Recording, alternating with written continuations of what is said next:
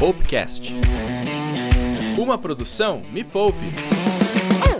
Bolsa de valores? Ações? Difícil, né? Será que é pra mim? Tá tranquilo? Tá variável. Fala galera, bem-vindas e bem-vindos a mais um Tá Tranquilo, Tá Variável. Para você que ainda não me conhece, eu sou o professor Eduardo Mira, analista CNPI e especialista em renda variável aqui da Me Poupe. E você já sabe, né? Toda semana tem episódio fresquinho aqui no Tá Variável, no nosso podcast, para te mostrar que renda variável não precisa ser difícil nem cheia de economias. Aproveita para já seguir esse podcast. É só clicar na opção seguir ou se inscrever aí no seu aplicativo de áudio favorito para sempre ser notificada e notificado quando tiver episódio novo aqui no podcast. E se você quiser mandar uma sugestão de tema, uma pergunta, críticas ou até um sinal de fumaça para a gente, é só mandar um e-mail para popcast.mepoupenaweb.com que a PAN vai estar de olho em vocês por lá. Uh! Bem, o tema do episódio de hoje vocês me pediram muito, mas muito mesmo. Vocês não imaginam quanto de perguntas eu recebo sobre isso. Onde você compra criptomoedas? O que você precisa avaliar antes de escolher uma criptomoeda para você? Todas as criptomoedas são seguras? Então, se você quer descobrir qual a melhor criptomoeda para sua carteira de investimento, fica até o final desse episódio. Uau! E para falar comigo sobre isso, eu tenho não uma, mas duas experts em criptomoedas. Uma dentista baterista e uma publicitária que mudaram de vida, estudaram muito e juntas fundaram um projeto de educação para descentralizar o conhecimento sobre Bitcoin, criptomoedas e economia digital para todas as pessoas e um dos principais canais de criptomoedas do país, o Use Cripto. Carol Souza e Cacá Furlan. Sejam muito bem-vindos, meninos. Olá, Mira, tudo bom? Estamos super felizes de estar aqui contigo, batendo esse papo, esclarecendo sobre esse assunto que a gente ama. Bora lá então, que tem muita coisa pra gente falar sobre todos esse, todas essas criptomoedas, esse mundo cripto incrível, fantástico. E, enfim, estamos super felizes de estar aqui. Prazer falar contigo, Mira. Bora tirar a dúvida da galera, falar sobre cripto. A gente fica loucas com esse assunto, então é um prazer para nós estar aqui batendo esse papo contigo e com a galera do Mipou. Ah, o prazer é todo meu. Eu acho que a gente está num, numa semana que é até interessante e o interesse da galera voltou a ascender, né? Porque o Bitcoin subiu aí um, um, um, valor significativo essa semana, rumores aí novamente, Elon Musk, vou aceitar de novo Bitcoin, Amazon vai aceitar Bitcoin, aí a, a, Amazon já disse que não vai aceitar Bitcoin pelo menos até o final desse ano, aí o Bitcoin caiu um pouquinho e a gente vive nesse mundo, mas isso tudo a gente vai falar ainda nesse episódio. Mas me contem, como é que vocês surgiram nesse mundo de criptomoedas? Estavam andando na rua, toparam com Bitcoin, e aí, opa, gostei disso. Como é que vocês descobriram esse mundo? Mira, na verdade, a história é antiga. Eu já tinha lido sobre Bitcoin em 2011, na época eu tinha tentado comprar, mas era muito difícil. Não existiam plataformas com boa experiência de usuário, eu não consegui na época e depois eu abstraí e vivi a minha vida, segui minha vida normal e fui ter um novo contato com Bitcoin em 2018. A Carol comprou em 2017, na alta, na ATH de 2017. Então a gente tem essa experiência aqui de ter comprado na alta e ver ali o Bitcoin despencar logo em seguida. E essa experiência é, foi muito interessante porque a gente consegue hoje ter uma visão de longo prazo nas criptomoedas e passar isso para a galera que quer comprar Bitcoin, que quer investir. Mas em 2018 a gente voltou a estudar sobre Bitcoin e criptos. Nessa época eu e a Carol nós éramos sócias em um empreendimento, um negócio físico. E a gente voltou a estudar sobre Bitcoin e criptos e percebemos que, puxa, mas isso aqui, Bitcoin é moeda, a gente consegue utilizar no nosso negócio. A gente foi pesquisar na internet, não tinha muito material, conteúdo sobre isso. Tipo, puxa, mas peraí, se a gente está pensando sobre isso, nós somos empreendedoras e a gente tem esse desejo, esse interesse de saber mais, talvez outros empreendedores também estejam se questionando ou já estejam aceitando, talvez as pessoas estejam buscando sobre esse tipo de informação e não tem na internet. Então, bora começar a produzir conteúdo sobre isso. E foi assim que a gente entrou no mundo cripto, né? Porque na época, ali do final de 2018, início de 2019, tinha muito conteúdo sobre trade. O foco era basicamente o preço do Bitcoin e das criptos, não exatamente a usabilidade. Então a gente entrou por um caminho um pouco diferente do que geralmente as pessoas acabam chegando no mundo cripto, que foi pela pelo Bitcoin como moeda, pela usabilidade, pelo empreendedorismo. Mas, claro, né, a gente acabou produzindo conteúdo sobre esse tema e a gente acabou expandindo também para os investimentos, porque é algo é, meio natural, né? As pessoas também procuram por esse tipo de informação, então é um leque que acaba se abrindo. A gente, quando começa a estudar Bitcoin e criptos, a gente começa a ah, e por vários temas, vários caminhos. A gente chama de tocas do coelho que a gente vai entrando e a gente acaba explorando vários temas, né? Não somente usabilidade e investimento. Mas hoje, basicamente, o Use Cripto, ele foca muito na educação cripto em cima desses dois pilares, que é usabilidade e investimento. Ah, muito legal. É, a minha história com, com Bitcoin, ela começou de uma maneira meio... É adversa, digamos assim. Porque em 2015 eu conheci o Bitcoin e eu era radicalmente contra. Não porque ele fosse ruim, mas porque eu era gerente no Banco do Brasil nessa época, eu acho que eu era gerente, e eu já tinha especialização em lavagem de dinheiro, certificação em lavagem de dinheiro, e para mim era muito claro que era uma excelente ferramenta de lavagem de dinheiro, tanto o Bitcoin quanto todas as criptomoedas. E para mim aquilo servia mais para lavar dinheiro do que para qualquer outra coisa. E aí eu resisti no Bitcoin, na época que ele era, sei lá, acho que 3 mil reais, 5 mil reais, não é nem mil dólares, é mil reais ainda na uhum. época. É, não era nem mil dólares. E aí eu resisti, resisti, resisti. Tinha amigos que já operavam, mas aí em 2017 eu, eu, eu me rendi às criptomoedas, porque eu entendi que usar de forma errada, você pode usar o dinheiro, você pode usar qualquer coisa, né? O dinheiro que eu digo, a espécie, né? O, o, real, o dólar ou qualquer outra coisa. Então, a gente não pode matar a tecnologia porque tem pessoas fazendo coisas erradas. E aí, a partir de 2017, eu, eu, me entreguei às criptomoedas. E tanto que em 2018 eu fui capa do Valor Econômico falando de Bitcoin, porque ele caiu pra caramba, né? E aí, não, e eu falando, não, defendo minhas posições de longo prazo, continuo acreditando.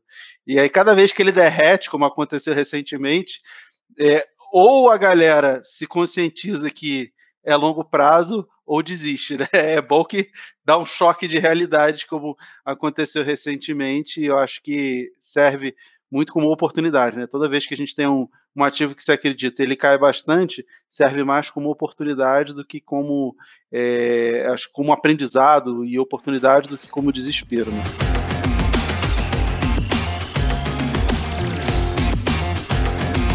Mas para a gente começar esse papo assim de um jeito mais descontraído, nós temos um quadro nesse programa que se chama Perguntas Chatas para serem respondidas rapidamente. Então eu vou fazer duas perguntas para cada uma de vocês e vocês precisam responder rápido de um jeito simples, tipo ping-pong. Eu vou fazer duas perguntas, aí uma das duas responde, aí as outras duas a outra responde, tá? Começa pela, pela Carol. Tá, isso, tá. Quando uma pessoa adquire uma criptomoeda, ela está investindo? Depende da criptomoeda. Se for Bitcoin, sim. Se for outras altas, depende da alt. É de golpes que é feito o mundo das criptos? Não. O que são os shitcoins? Criptomoedas sem propósito, sem valor e sem futuro. Qual é a melhor estratégia para se usar no mundo das criptomoedas? Dollar cost average, compras constantes ao longo do tempo. Concordo. na verdade, na renda variável a gente vai ter sempre altos e baixos. E sempre que a gente compra constantemente qualquer coisa, fundo imobiliário, uma ação, uma criptomoeda, a gente acaba criando um preço médio, né? vai fazendo uma média do preço de aquisição ao longo do tempo. Em determinados momentos a gente vai comprar muito caro, em outros momentos vai comprar muito barato, e no final das contas você vai ter um preço médio que valeu a pena, porque a tendência no longo prazo de ativos de qualidade é subir, né, de elevar o preço. Então faz sentido nas criptomoedas e nas ações, de uma maneira geral. É, esse tipo de estratégia ela se mostrou vencedora ao longo dos últimos, sei lá, 100 a 200 anos em renda variável. Eu queria que você já explicasse alguns termos que vão ser muito importantes para todo mundo que está ouvindo a gente, para eles entenderem o que, que a gente vai falar. É, o que, que é blockchain? Bom, blockchain é um sistema de registros, né? E é justamente o blockchain que permite a descentralização das criptomoedas. As pessoas acham que o blockchain surgiu com o Bitcoin em 2008, 2009, quando ele começou a rodar. Mas o blockchain surgiu 20 anos antes, surgiu nos anos 90. E foi justamente numa tentativa. Uh, teve um caso lá na Xerox na época que conseguiram fraudar um, um documento de papel, um paper, né? E alterando a tinta, a composição da tinta. E duas pessoas, eu não lembro agora exatamente o nome deles, mas eram pesquisadores lá da Xerox que hum, ficaram impressionados com esse fato, com, esse, com essa falsificação de documentos e pensaram: bom, se isso é possível em documentos físicos com tinta e papel, imagina digitalmente, que é só você apertar o botão delete e apagar ali as informações. De que forma a gente poderia, no mundo digital, criar algo que fosse imutável? Então, eles criaram blockchain naquela época, ainda não se chamava blockchain, era só um sistema de hashes e criptografia. E anos depois, 20 anos depois, o primeiro caso de uso veio com o Bitcoin, né? Então, o Bitcoin ele, ele une várias tecnologias blockchain é uma delas, e é justamente esse sistema de registros com informações encadeadas, né, onde uma informação depende da outra, você faz com que não seja possível editar essas informações usando criptografia e esse sistema de registros descentralizado que funciona como se fosse um livro razão, ou pensando de forma mais prática, até uma planilha de Excel descentralizada, onde todo mundo pode inserir registros ali e acompanhar em tempo real, de forma sincronizada, tudo o que está acontecendo, só que ninguém pode editar, alterar ou mudar o funcionamento desse sistema de registros. E é justamente pelo Bitcoin ser open source, ou seja, todo mundo pode copiar o código dele, as pessoas puderam criar outras criptomoedas depois, usando essa tecnologia blockchain e todo o mecanismo de criptografia que o Bitcoin trouxe, dando exemplo para outros projetos. É, eu, eu, assim, eu achei o blockchain uma coisa fantástica, né? Tanto que ele é usado, a tecnologia de blockchain é usado nos grandes bancos, Itaú, Santander, é, eles usam o blockchain, embora não usem as criptomoedas, né? Então, assim, você pode usar blockchain para para coisas reais, né, palpáveis, reais que eu digo, coisas físicas, né? Você pode usar o blockchain. E recentemente eu tive que ir no cartório e aí eu fiquei pensando, meu Deus do céu, se implantassem o blockchain, cartório acabava, né? Tipo, você não precisa de cartório, porque uma vez que você tem uma forma de autenticação mútua que todos os usuários da rede é, confirmam aquilo ali, você não precisa de alguém para dizer que aquilo é verdade. Todo mundo está dizendo que é verdade. Uhum. Eu brinco que é igual uma eleição. Você elegeu um político. Não dá para uma pessoa chegar lá, não, ele não foi eleito. Peraí, tem milhares de pessoas ou milhões que falam, não, todo mundo votou nele e isso aí é, é real. Não dá para uma única pessoa ir lá e mudar aquela informação porque ela é pública e todo mundo conhece. O blockchain é meio que isso, né? Todo mundo fala, não, isso é verdade. Não dá para um chegar lá e dizer que é mentira, né? Tem que, ou todo mundo diz que é mentira e não faria sentido, ou, ou, não, ou aquilo é uma verdade que é aceita por todo mundo. Eu acho que o blockchain, infelizmente, o blockchain ainda não é tão utilizado como deveria. É, e eu acho que ainda tem muito lobby para que não seja utilizado, porque é bom, é, funciona, vai facilitar a vida demais e eu rezo todo dia para que seja ampliado cada vez mais. Mas depois do blockchain, o que que surgiu? E aí todo mundo vai perguntar, criptomoedas, né?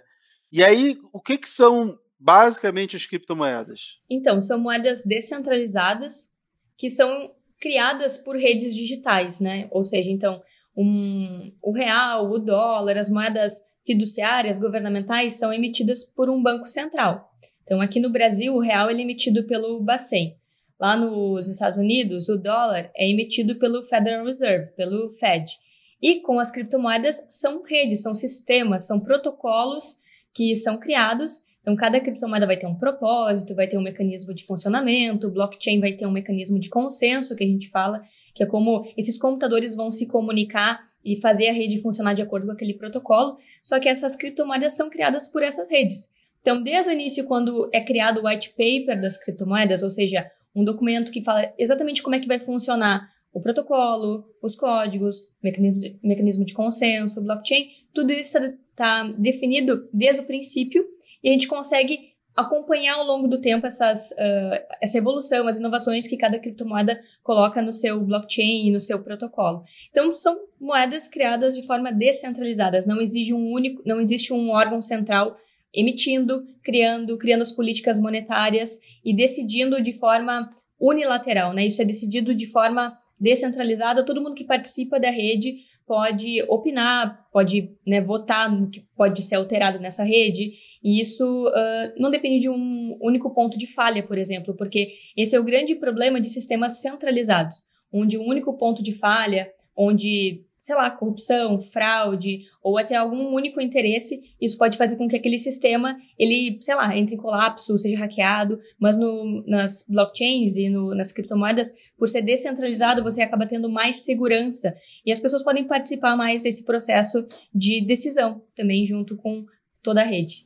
E vale lembrar também, Mira, que criptomoedas são moedas digitais, elas não uhum. existem fisicamente, você não consegue pegar, né? Não é como uma moeda de papel, real, papel, né? Você não consegue pegar. São moedas digitais que utilizam de tecnologia, criptografia, por isso são criptomoedas, moedas que utilizam criptografia. Beleza, criptomoedas, todo mundo já entendeu. E o tal do Bitcoin? Boa. Então, o Bitcoin foi a primeira criptomoeda criada, né?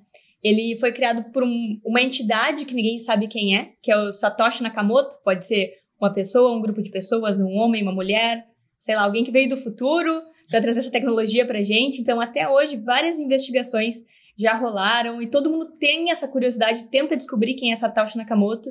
Mas até hoje, faz dois, 12 anos que o Bitcoin foi criado, ninguém sabe quem é Satoshi Nakamoto. E foi justamente o Bitcoin que deu origem às criptomoedas. Ele juntou várias tecnologias, né? Então, blockchain, a descentralização, proof of work, que é um mecanismo de uh, validação através de cálculos matemáticos e de, prova de trabalho, que justamente é o que dá segurança e descentralização ao Bitcoin. E é a criptomoeda que está aí há mais tempo, que menos mudou a sua política monetária, ou seja, a emissão dos Bitcoins. Ele é escasso, então tem um número limite de unidades que podem ser criadas, que são 21 milhões de unidades de Bitcoin. E cada vez mais as pessoas estão começando a utilizar, né? Por isso que lá no, no início Uh, as pessoas não entendiam muito bem o que, que era uma criptomoeda, para que, que servia, era muito focado justamente em ser uma rede mais barata e rápida, mas com o tempo a gente foi observando e vendo outras propriedades do Bitcoin. Hoje ele é visto como uma reserva de valor alternativa né, um ouro digital, essa, essa concepção do Bitcoin, ela vem mudando ao longo do tempo. A gente pode enxergar o Bitcoin também como uma, um protocolo, uma camada de valor na internet. Então, o a, nosso, nosso entendimento sobre o Bitcoin vem mudando muito ao longo do tempo, conforme a gente vem estudando ele, como a Cacá falou, entrando nessas tocas do coelho, porque a gente começa a ver essas propriedades, né? Bom, ele é a criptomoeda mais descentralizada, mais segura, mais imutável e que está aí há mais tempo, tem se provado cada vez mais. Então a gente começa a entender de forma mais ampla também qual que é o valor do Bitcoin. É por isso que ele tem se valorizado tanto. Ele começou valendo zero, ninguém sabia para que, que ele servia no início, e agora ele está valendo aí quase 200 mil reais hoje, né, dia 27 de junho, de julho de 2021. É, e quanto vai valer o Bitcoin no futuro, né? Ninguém sabe. Eu tenho um amigo que ele diz que ele só vende o Bitcoin dele quando bater um milhão de dólares. Tomara que ele né, esteja certo. Tomara que ele esteja certo, porque aí os meus também vão se valorizar tudo isso. ah, beleza, mas Bitcoin é algo que, pelo menos, eu acho que algumas pessoas, ou a maioria, já ouviu falar, pelo menos alguma coisa. Mas e os tokens? Isso aí é uma coisa mais recente, muita gente não ouviu falar. O que, que são esses tais de tokens? Bom, os tokens eles são representações digitais de um ativo real, né? Então você pode criar tokens hoje em dia de qualquer coisa. Então, com a tecnologia do, do Bitcoin, né, a blockchain, descentralização, vários protocolos estão emitindo moedas e você pode criar tokens nesses protocolos. Então, por exemplo, Ethereum criou uma blockchain onde você pode emitir tokens utilizando a blockchain Ethereum, por exemplo. Então, a Kaká esses dias mostrou um token de vinho.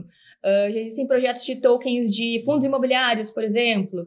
Então, ao longo do tempo, a gente está observando que tudo pode ser tokenizado, né? Então, a gente pode converter qualquer ativo ou qualquer objeto, ou até, sei lá, fichinha de ônibus, um ticket de um ingresso de show, tudo pode ser convertido em token, porque isso dá uh, direito de posse que é único né, para a pessoa. Então, tem projetos que são. Uh, se emite um único token, por exemplo, um NFT, uma arte digital, você pode criar um único token ou você pode emitir vários tokens, por exemplo, ingresso de show. Você, você pode, numa blockchain, utilizando essa tecnologia, emitir vários tokens que representam um ingresso para aquele evento. Então, se a gente for pensar assim de forma mais ampla, tudo pode ser convertido em tokens. Quem sabe no futuro, até ações, por exemplo, ou outros ativos que existem hoje em dia, podem ser convertidos nessa, nesse ativo digital que ele começa a ser uh, negociado 24 horas por dia, 7 dias por semana, não tem aquela questão de horários, por, porque isso vem justamente de depender de intermediários, né? Hoje a gente depende de uma corretora, da B3, por exemplo, que tem horário de funcionamento e, e gerencia a posse desses ativos.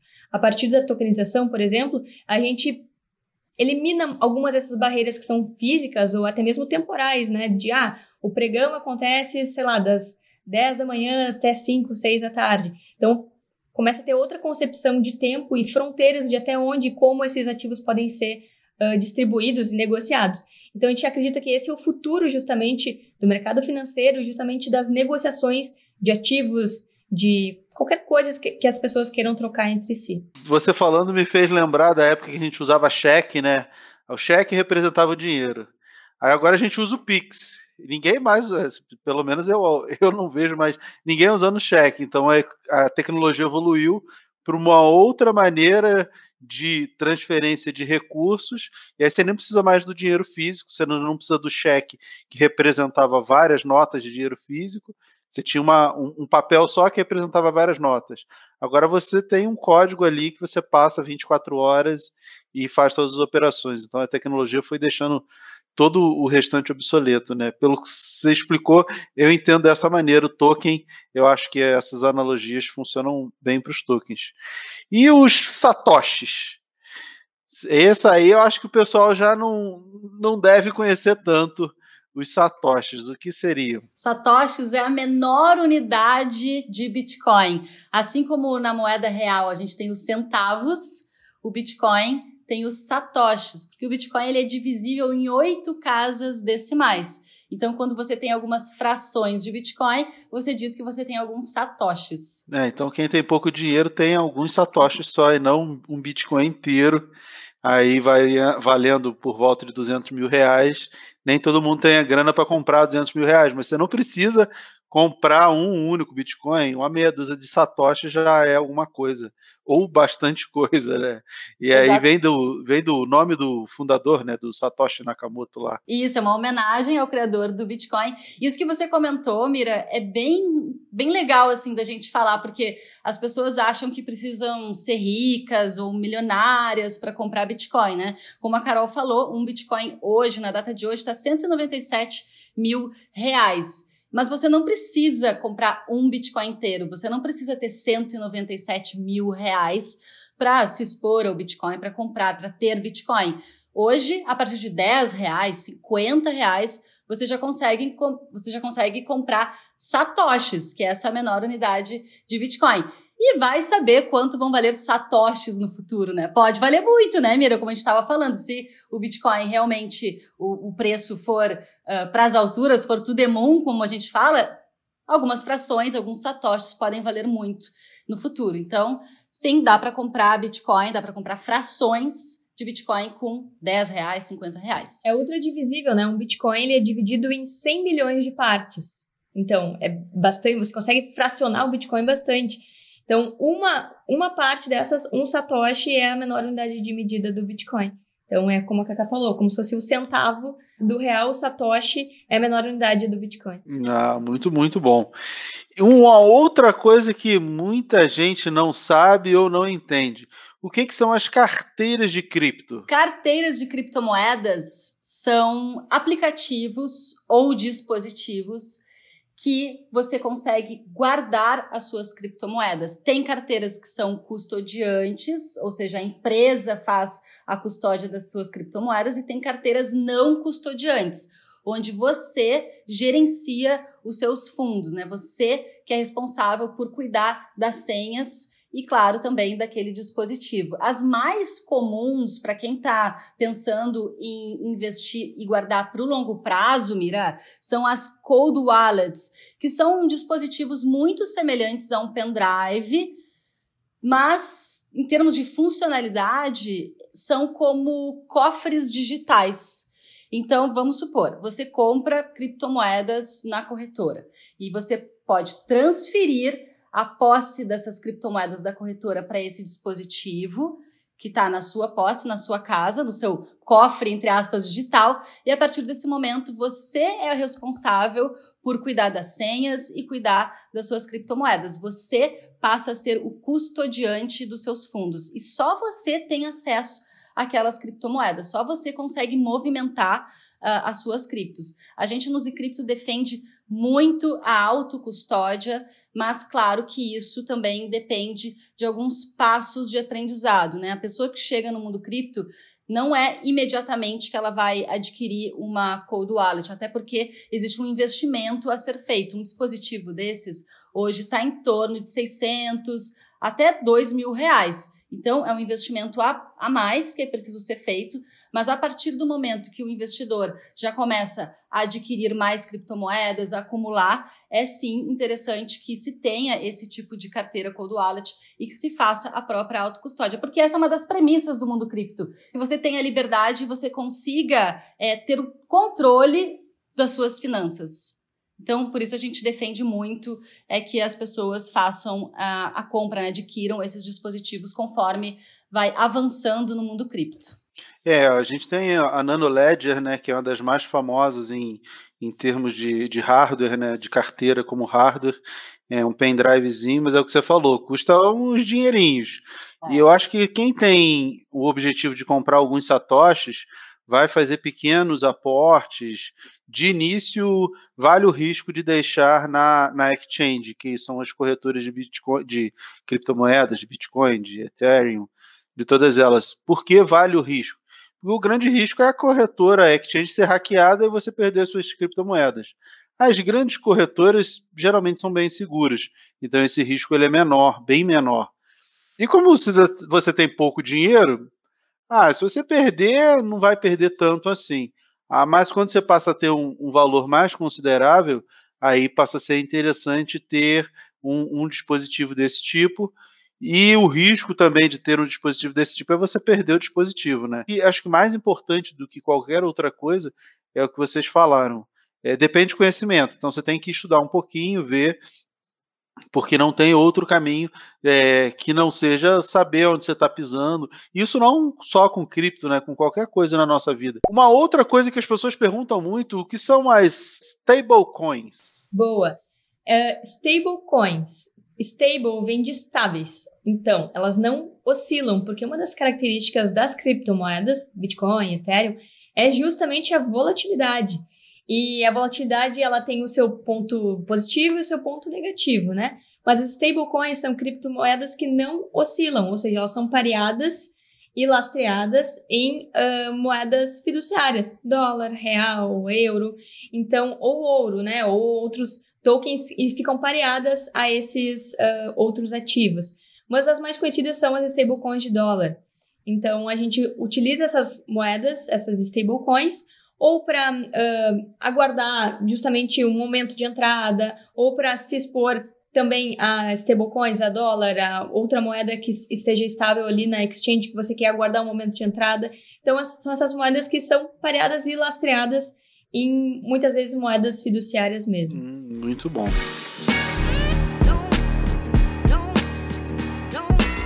Agora que a galera já tem uma ideia dos principais conceitos, e no momento atual do Brasil, vocês acreditam que ter Bitcoin e criptomoedas é uma realidade possível para todas as pessoas? Com certeza, Mira.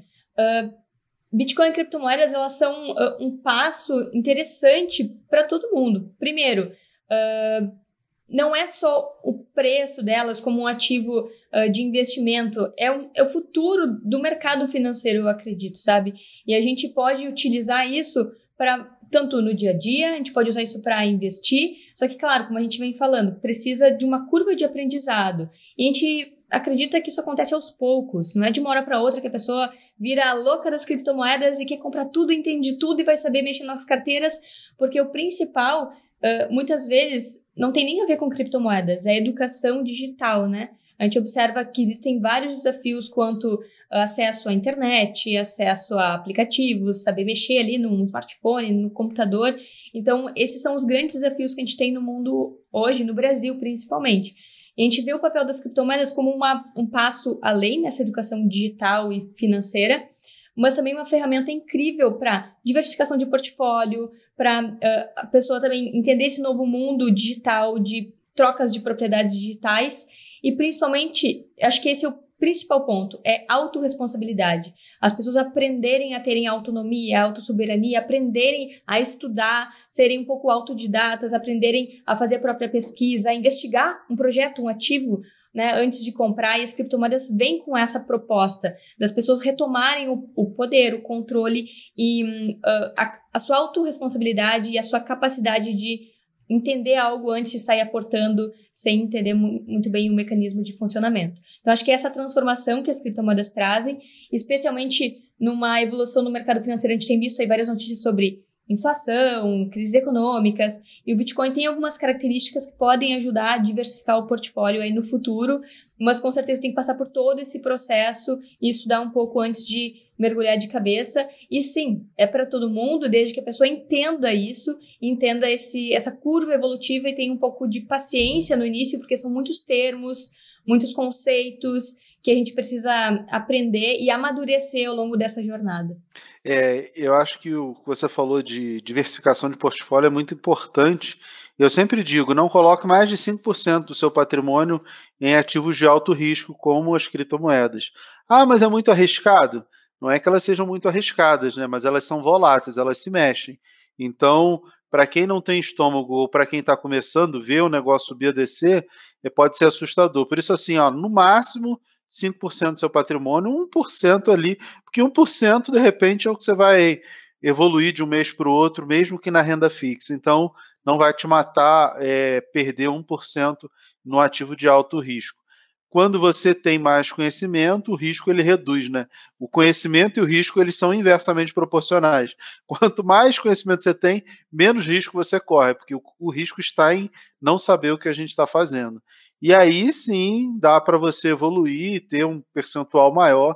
Eu conheço pessoas que têm percentual relevante da carteira em criptomoedas, mas são especialistas no assunto, né? Acredito que vocês também têm um, um percentual relevante em criptomoedas, mas é aquilo, né? Quanto mais a gente conhece, mais a gente aporta naquilo que a gente conhece criptomoedas, ações, fundos imobiliários, até a renda fixa. E por isso que muita gente coloca o dinheiro na poupança. Por quê? Porque é a única coisa que eles conhecem.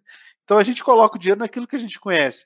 Na verdade, é, a poupança é boa? Não, não é, mas as pessoas colocam lá por ser a única referência, né? Que vem de muitos e muitos e muitos é, antepassados, né? Ah, da época dos nossos avós, essa semana que foi o dia dos avós, os nossos avós já colocavam dinheiro na poupança e aí o pessoal acaba repetindo por não conhecer é, as oportunidades, né? Mas falando em oportunidades, como a gente pode avaliar uma criptomoeda para saber se ela é boa ou se ela é ruim? Bom, acho que o primeiro ponto é fazer esse dever de casa, né? Estudar, procurar. Uh, tem algumas informações que a pessoa precisa procurar. A primeira delas é o white paper, que é o documento uh, que explica como é que vai ser o funcionamento dessa criptomoeda, ver qual vai ser o roadmap, ou seja, qual o, o, plano de ação dela, como é que ela vai evoluir ao longo do tempo, qual que é o plano dos desenvolvedores para implementar algumas funcionalidades ou até evolução no mercado. Então é importante buscar por essas informações básicas, né, do que, que o próprio projeto fornece para os investidores.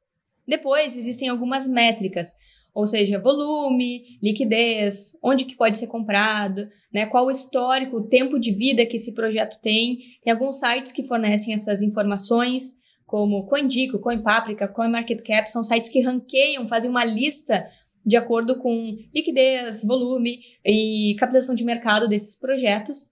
Importante ficar sempre de olho, porque como a gente falou antes, o Bitcoin ele tem 12 anos de evolução, então ele já está bastante consolidado aí como um projeto uh, no mercado, mas as altcoins tem muitas que são muito recentes, não deu nem tempo delas se provarem, para a gente conseguir ter dados, né? Por exemplo, tem uma, uma no, um novo tipo de análise que as criptomoedas trazem, que são as análises on-chain. Como é tudo registrado na blockchain, é um sistema de registros transparente, público e aberto, você consegue criar vários indicadores a partir desses dados. Então, uh, esses dados on-chain ajudam a gente verificar a saúde dessa blockchain. Se ela está sendo adotada, se ela está sendo abandonada pelas pessoas, então a gente consegue ter novas métricas. Então, olhar para esses dados, para esses indicadores e principalmente olhar ao longo do tempo e ter paciência, porque muitos desses projetos ainda não tiveram tempo de se provar, isso também aumenta o risco, né, Mira? Quanto menos tempo a gente tem, quanto menos a gente consegue comprovar a viabilidade daquele projeto, a gente aumenta o risco se a gente né, se expõe demais. Então é importante observar esses dados e acompanhar. E justamente dimensionar a sua exposição. Se você está comprando uma cripto que é mais lado B, assim, que não é muito conhecida, que não tem dados muito. Uh, consolidados ao longo do tempo, é importante entender que isso representa o maior risco na sua carteira. Quanto menos informação, quanto menos dados, quanto menos tempo de acompanhamento desses projetos, maior o risco de você se expor a eles. É, isso aí não acontece só nas criptomoedas, né? É importante que todo mundo tenha isso em mente, porque isso acontece em tudo que é renda variável. Por quê? Porque o que a gente está falando é de uma análise fundamentalista, entender os fundamentos daquela criptomoeda, seu propósito, como é que ela deve, ou acredita, ou que a gente acredita que ela vai se desenvolver, mas também é, essas questões de liquidez e tudo isso, isso também está ligado às ações. Ah, o que, que aquela empresa se propõe a fazer? Eu acredito que aquilo ali vai acontecer de que maneira. Por isso que a gente entra lá no site de relação com investidores das empresas para entender o propósito. Um fundo imobiliário, um fundo de ações, ou um fundo de renda fixa, ele também tem o seu regulamento, que diz lá o que, que ele se propõe a fazer. E aí, de repente, ele se propõe a fazer uma coisa e você está esperando outra. As criptomoedas são a mesma coisa. O white paper não passa, é, não é nada além do que todo o mercado faz e se propõe a dizer, ó, eu pretendo fazer isso aqui. Então, quando a gente investe, e aí eu acho que é importante a gente separar o trader do investidor, né? São coisas bem distintas. Até fiz um vídeo recente lá no YouTube da Me Poupe falando disso, que investimento é uma coisa, e aí você tem que entender se aquele ativo, se aquela empresa, se aquilo ali, aquele projeto faz sentido para o que você se propõe, ou se você quer apenas especular na variação de preço. E se você quer apenas a especulação, isso não é investimento, isso é trade. Aí beleza, não tem nenhum problema desde que você saiba fazer isso. E a gente olha lá o gráfico do Bitcoin, ele está preso numa consolidação entre 30 e 40 mil dólares. Eu acredito que ele deve andar só depois que ele ultrapassar ali a barreira de 40, 41 mil dólares. Isso é trade, puro e simples. Ah, para que, que serve o Bitcoin? Como é que vai usar o Bitcoin? A pessoa que está pensando em trade não quer nem saber se o Bitcoin vai ser aceito pela Apple, aceito pela, pela Tesla, não quer nem saber, só quer que suba para vender e depois comprar quando cair, mas isso é trade. São visões diferentes. Quando a gente investe para o longo prazo, a gente precisa entender o que que você está investindo, aonde você está investindo. Daí a, a importância tão grande é, para ler, para acompanhar o projeto, né? E principalmente porque de vez em quando tem uns eventos de atualização dos projetos, né? E aí, nesses momentos, a gente pode ter algumas oscilações e tem oportunidade. Então, a galera que está ali antenada com o calendário desses eventos, como a gente já viu acontecer em Bitcoin e Ethereum várias vezes, né? É, geralmente, essas atualizações permitem uma valorização do ativo, e aí você consegue se antecipar é, a, a, esse movimento e consegue adquirir antes desse movimento, que pode ter uma alta mais expressiva. Mas quais as principais criptomoedas que existem hoje? E quais são interessantes, mas ninguém está olhando? Aí são duas perguntas, uma fácil e uma mais complicada. Boa, Mira. Hoje tem mais de 10 mil criptomoedas, né? E a gente sempre. Essa pergunta é muito recorrente. As pessoas querem, pá, quero a próxima criptomoeda que vai decolar. Quero e... ficar rico rápido. É, bola de cristal, assim, também, né? Tipo. Mas é muito difícil. Só te cortando um pouquinho, toda vez que alguém me fala isso, fala assim: qual o ativo, a criptomoeda que vai explodir? Eu falo assim: eu não queria saber. A é. criptomoeda nem a ação. Eu queria saber, se eu fosse para adivinhar o futuro, eu queria seis números da mega da virada. Já que é para adivinhar o futuro, eu quero dar uma tacada só.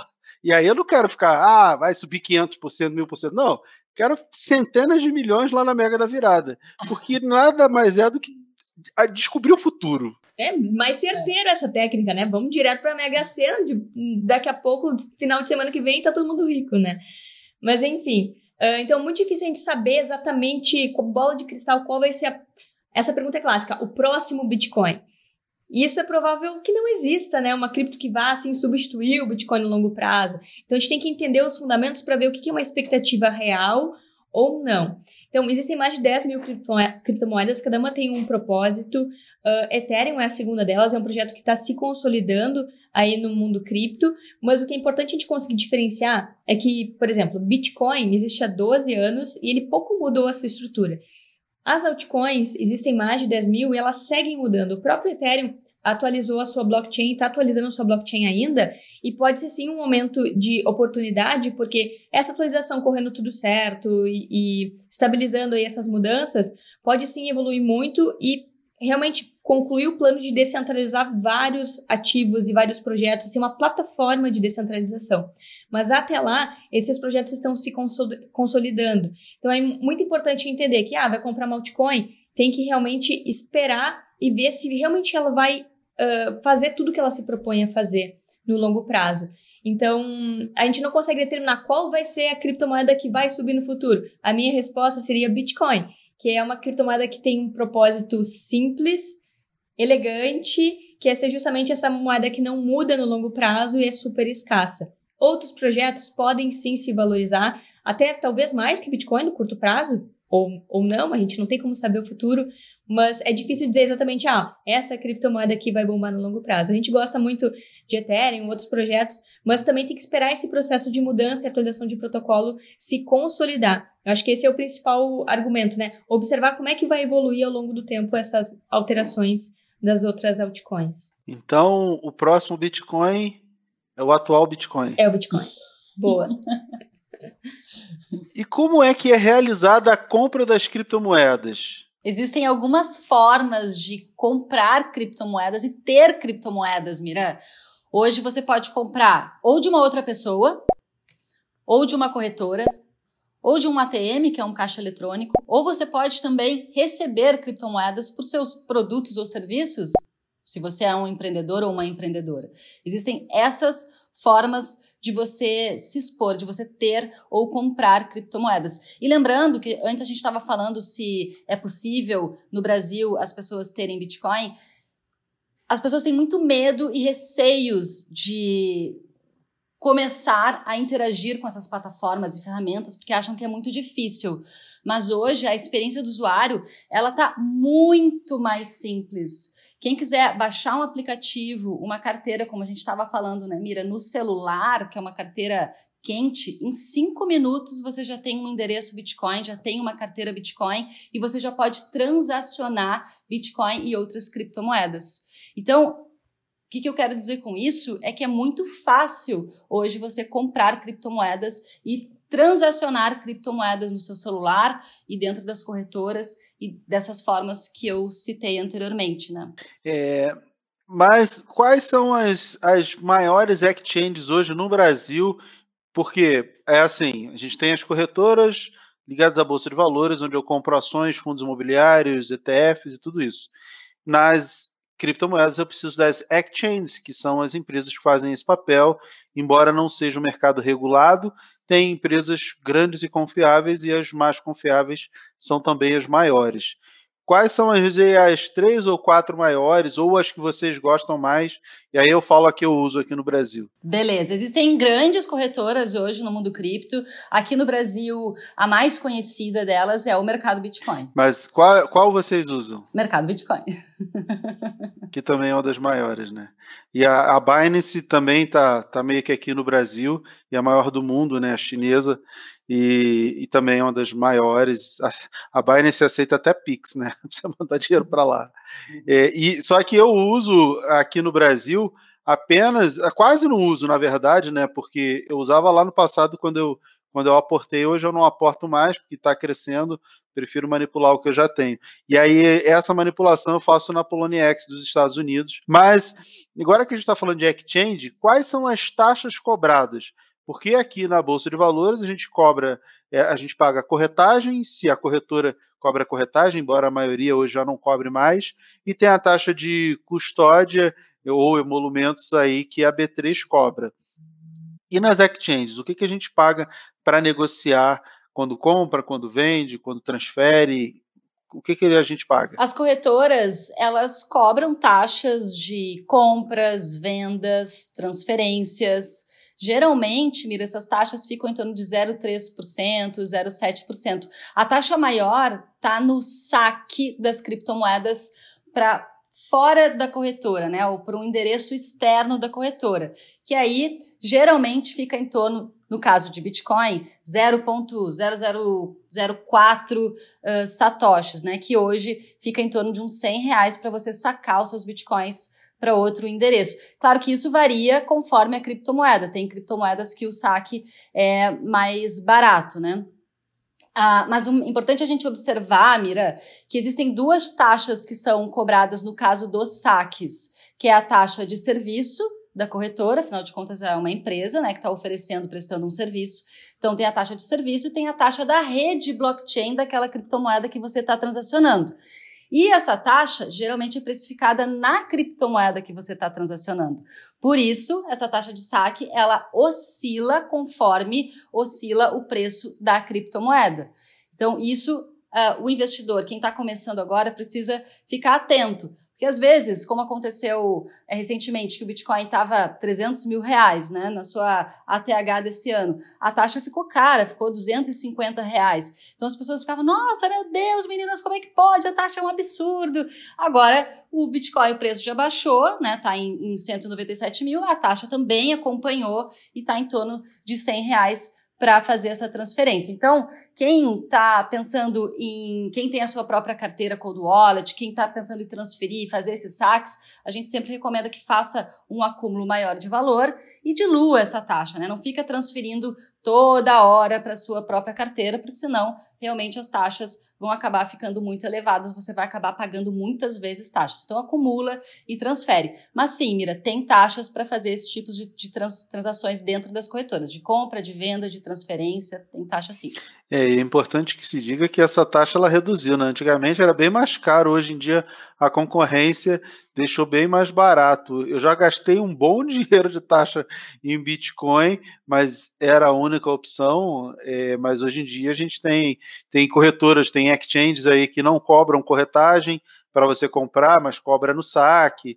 Então dá para assim, tentar escolher ali o, o menos pior que eu digo, que é pagar o mínimo possível de taxa o ideal seria não pagar nada, né? Mas todos os entes envolvidos eles precisam ser remunerados, né? Ninguém trabalha de graça, então é justo que, que existam as taxas. Mas e pensando nas criptomoedas e nos ETFs de cripto, eu queria que vocês contassem uma vantagem e uma desvantagem de ter criptomoeda e de ter ETF de criptomoedas e para quem cada um deles é mais interessante. Bom, os ETFs vantagens e desvantagens, né? As vantagens é que é uma forma rápida dos investidores que ainda não passaram por essa curva de aprendizado aí sobre como fazer a compra de forma direta, como abrir uma conta numa exchange, como começar esse processo. Os ETFs são uma forma de você se expor rapidamente de forma uh, indireta, né? Através de intermediários, através de um fundo. Então, essa seria uma grande vantagem, claro não está livre da volatilidade, vai inclusive estar tá exposto a essa volatilidade, esse é o objetivo da pessoa comprar o ETF. Mas uma desvantagem que a gente encontra é justamente a pessoa não estar tá no controle, não fazer autocustódia, que a gente acha que é um dos grandes passos de aprendizado das criptos, é a pessoa aprender a fazer o processo como um todo, né?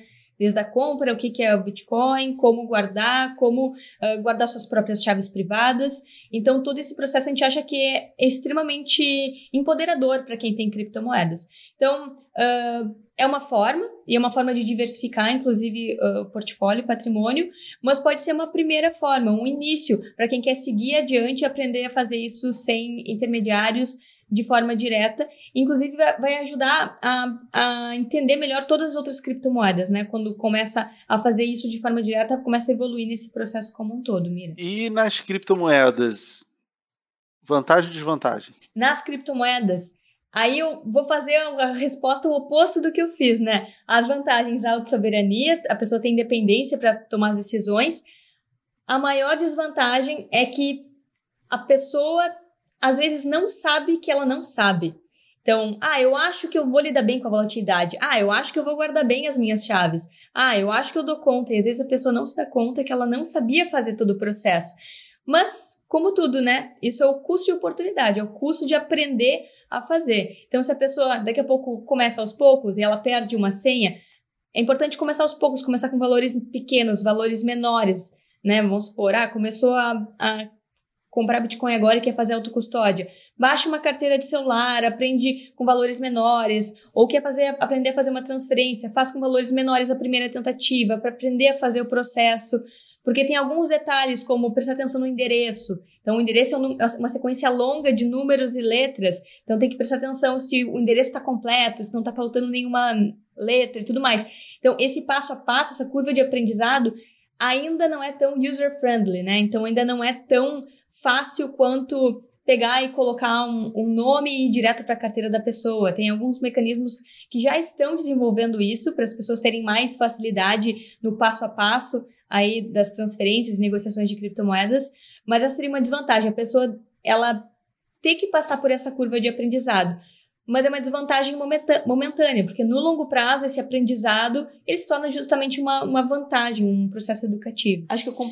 É, enfim, como tu, tudo que é novo, né? É. Existe esse processo de aprendizado, né? Então, natural que, que as pessoas cheguem no mundo cripto e às vezes se deparem com termos novos que não entendem. Então, faz parte desse processo de aprendizado nesse novo universo, nesse novo, nessa nova forma de investir, passar por todas essas etapas até se sentir confortável. Criptomoedas é para quem acredita no ativo, na usabilidade, na evolução e no futuro.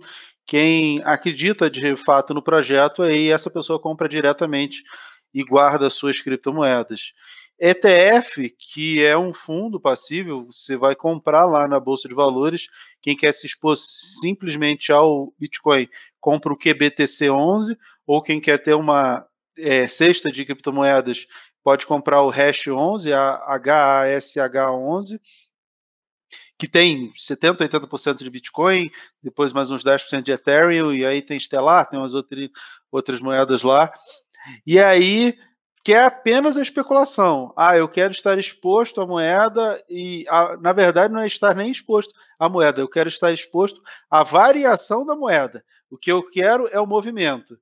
E aí tem que, estar, tá é, tem que ter estômago para uma coisa que é, faz até sentido com o que vocês falaram, que a Bolsa de Valores ela não funciona 24 horas. Então, por exemplo, segunda-feira, o QBTC11 ele abriu num baita gap de alta, refletindo o movimento do Bitcoin no final de semana, porque o Bitcoin ele não para, é 24 horas. O que, aliás, para mim foi muito ruim no início, porque eu queria ficar fazendo trade e o melhor horário para fazer trade era quando o mercado asiático abria e bombava no meio da madrugada, aí eu não dormia.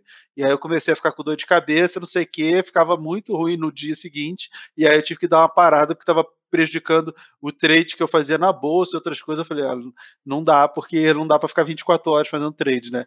De madrugada no Bitcoin, durante o dia na bolsa, eu falei, ah, não dá. E eu tive que parar um pouco com o trade em Bitcoin por conta da madrugada.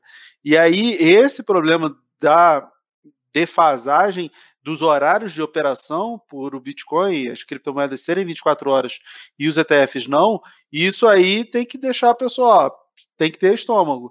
Porque o, o QBTC11 ele abriu com gap, acho que de 20% de alta do valor de sexta-feira para o valor que abriu na segunda-feira.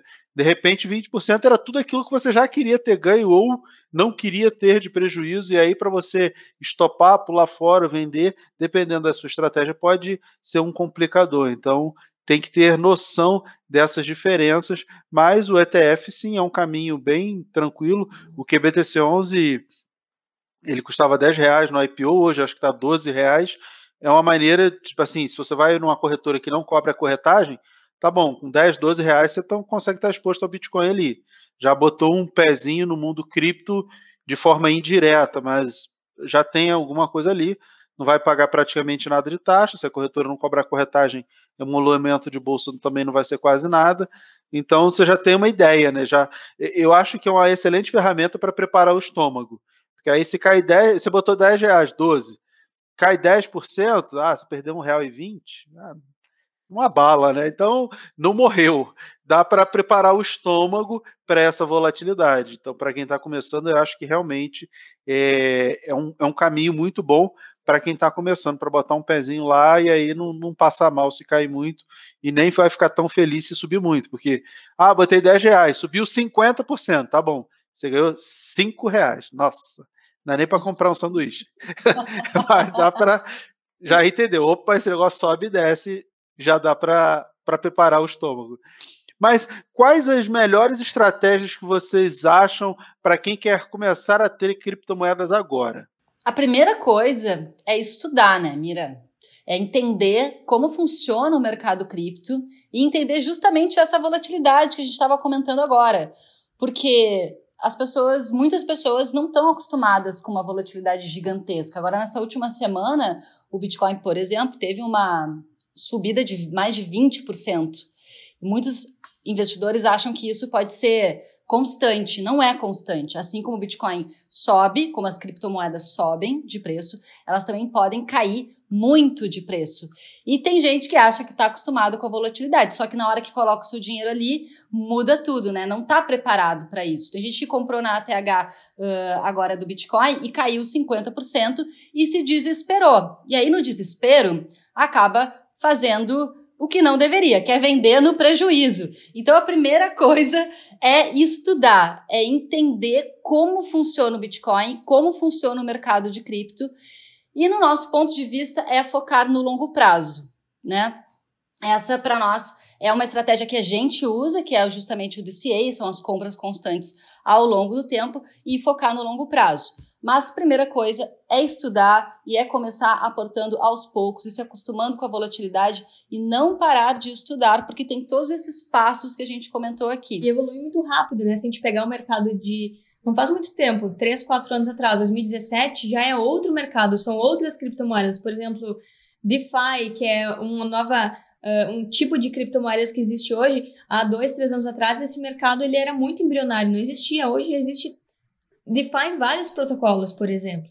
Então, seguir estudando para justamente acompanhar esse mercado que é muito rápido, as evoluções estão vindo e a cada ano tem uma novidade ou um novo tipo de criptomoeda uh, sendo impactada pelo mercado, crescendo, valorizando, ou pessoas construindo soluções nesses novos tipos de ativos. Então, por isso que o estudo, não só para se conhecer como investidor, para ter uma melhor diversificação, mas para poder acompanhar e comparar as evoluções, o que, que é uma evolução real ou que é realmente só uma moda daquele, daquele momento e que daqui a pouco tende a não permanecer no longo prazo, porque a gente está discutindo aqui na mira uh, investimento alternativo de longo prazo, o que, que vai durar aí, construir patrimônio.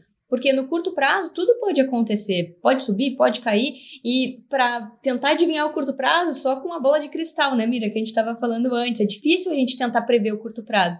Então por isso que a gente curte muito as estratégias de longo prazo, a gente consegue ver os fundamentos, consegue aí ver o que, que pode manter no longo prazo essas, essas evoluções que as criptomoedas estão trazendo. É, eu acho que o mais importante é o que vocês falaram, ratifico, concordo plenamente. Tem que estudar, porque aí você sabe o que você está fazendo. E não só com cripto, com qualquer coisa na vida. Você pode perder ou ganhar dinheiro com qualquer coisa, desde que você conheça, né? Não tem é, outro caminho.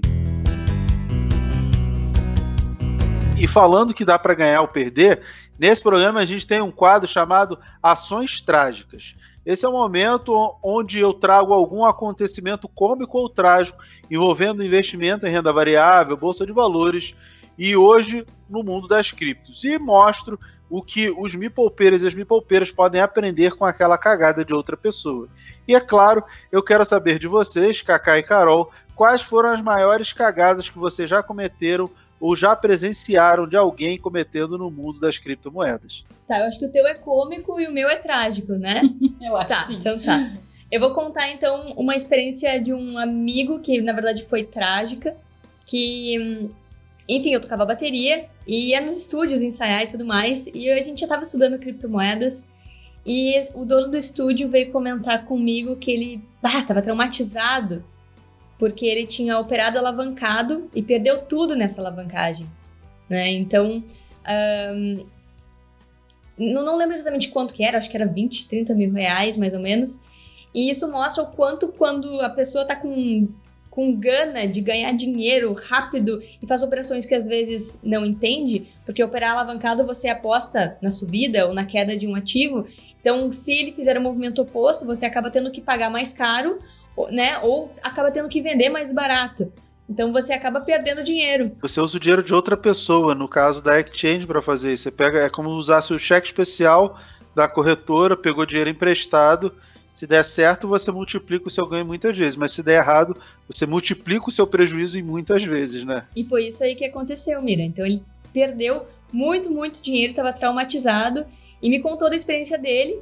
E eu fiquei assim, putz, mas como, sabe? Porque, claro, às vezes é muito fácil cair nessa tentação quando a pessoa uh, não tem essa experiência de mercado, não uh, percebeu que isso pode acontecer. Tá, às vezes está cego, o Bitcoin está subindo e a pessoa tem certeza que vai seguir subindo e faz esse tipo de operação. E às vezes é justamente quando acontece o um movimento oposto e acaba sendo liquidado nesses, nessas alavancagens. Então eu diria que a alavancagem tem que ter muita uh, experiência, é um passo a mais, é um passo mais complexo e que não é para sair fazendo alavancagem, é para justamente cumprir essa uh, curva de aprendizado antes de fazer qualquer operação mais avançada.